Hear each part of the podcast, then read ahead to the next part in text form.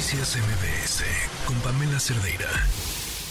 Ayer platicábamos sobre el proyecto Colmena, este proyecto del Laboratorio de Instrumentalización Espacial de la UNAM, que, que puso eh, en, en la nave espacial Peregrine cinco microrobots que estarían llegando a la Luna para mm, eh, capturar captar información, recibirla después, enviarla a la Tierra y todo lo que ha implicado la gran cantidad de estudiantes, principalmente del UNAM, pero también de otros centros educativos que han estado involucrados en esto que es un desarrollo tecnológico importantísimo, es un escalón más en el tema del desarrollo tecnológico espacial, eh, en una misión importantísima por primera vez para, para México además, pero, pero ahora es probable que estos cinco microrobots no lleguen a la Luna por un problema con la nave espacial Peregrine. Nos acompaña otra vez en la línea. Ahora me parece que todo el 2024 le vamos a estar dando lata, lo cual es muy bueno porque seguro estaremos hablando mucho acerca de tecnología y de ciencia y eso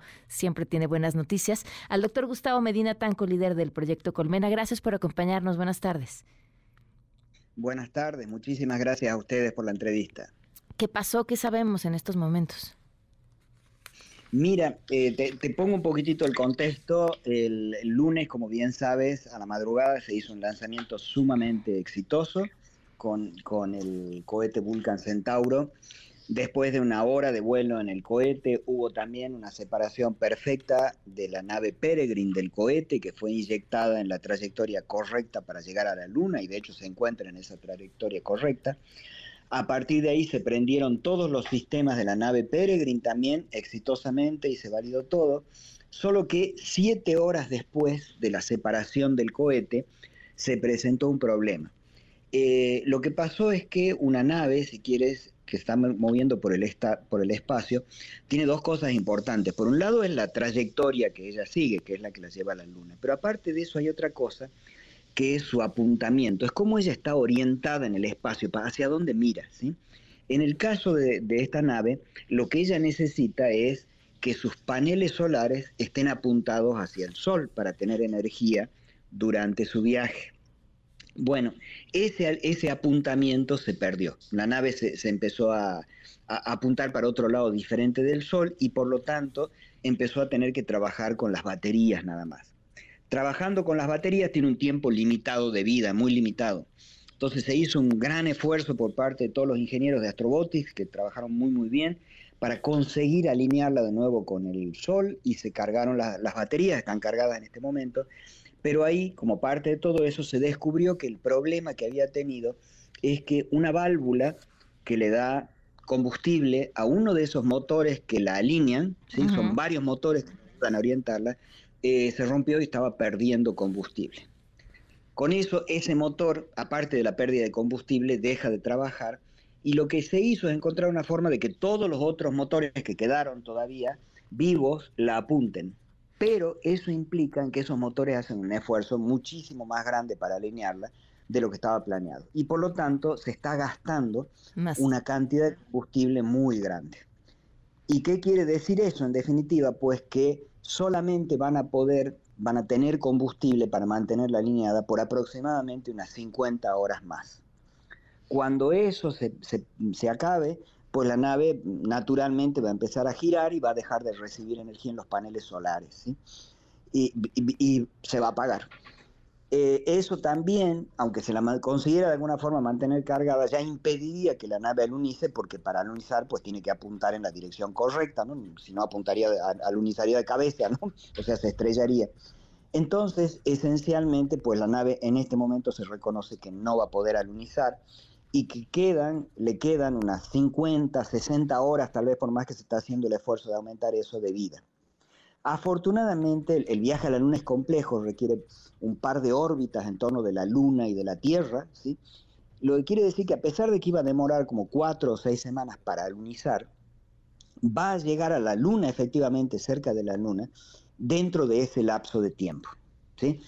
Entonces, en este momento la nave ya ha salido fuera de lo que es ese campo magnético que la protege a la Tierra y está donde están los satélites normales que uno conoce y ya está en lo que se llama el medio de espacio profundo, el medio interplanetario, donde un viento radioactivo que sale del Sol domina todo el espacio. Eh, eso es todo un hito estar allí. Pocos países... disculpa que tengo una alerta de, tornado aquí en Florida.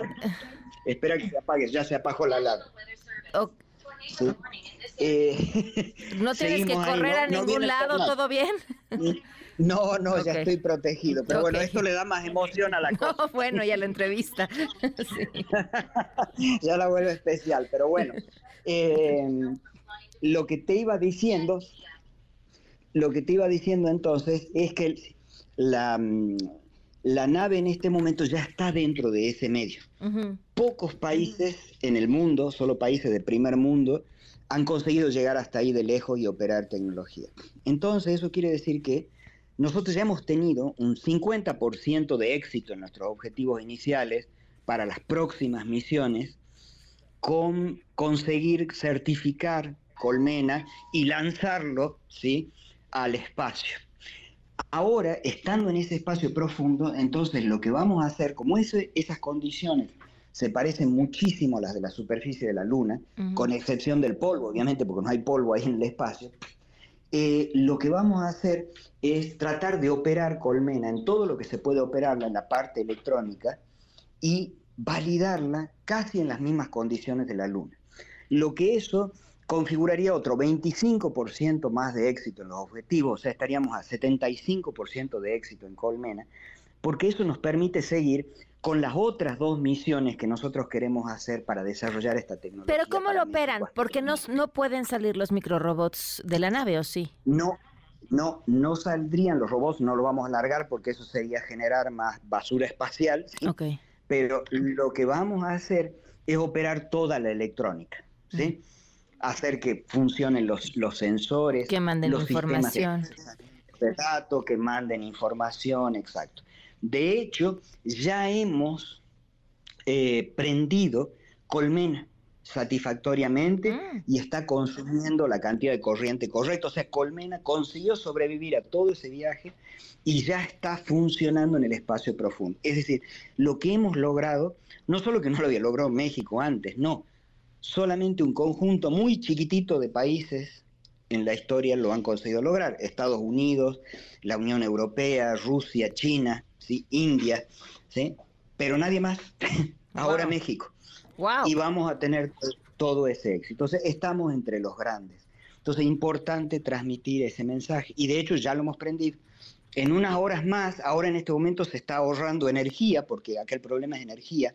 Estamos ahorrando energía para tratar de aumentar la vida de, de la nave Peregrine, ¿sí? que es la que tuvo el problema, no nosotros. Claro. Para tratar de llegar lo más lejos y cerca posible de la Luna y entonces, en cuanto nos autoricen, vamos a empezar otra fase más de operaciones, de, intercambio de comandos, de usar nuestros sistemas de telecomunicaciones para terminar de valorar todo eso.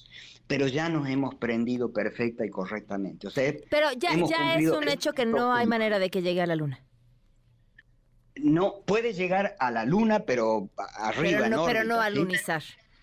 A lunizar no, porque tenés que tener control eso de cómo estás, a, qué lugar estás mirando en el espacio para mm. poder descender. Entonces, eso no se va a poder hacer, es una pena, pero nosotros, nuestro objetivo no es solamente poner colmena en la superficie de la Luna, nuestro objetivo es que vamos a desarrollar una tecnología que es innovadora, que es única a nivel internacional, ya es reconocido por todos los países que esto es un éxito. De hecho, inclusive dentro de México, hoy ha salido un comunicado de la Federación Mexicana de la Industria Aeroespacial que reúne a todas las empresas aeronáuticas y espaciales del sector en México, felicitando y reconociendo los éxitos de Colmena.